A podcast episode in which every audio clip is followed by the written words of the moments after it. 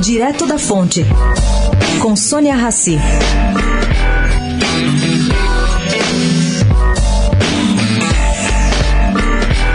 Não é segredo para ninguém que o primeiro setor da economia a sentir o baque gigante do coronavírus foi o da aviação. Dados dos Estados Unidos mostram que internamente os 2 milhões de passageiros por dia que passavam pelos aeroportos americanos no dia 3 de março se transformaram em pouco menos de 100 mil no dia 5 de abril uma queda de 95% na movimentação.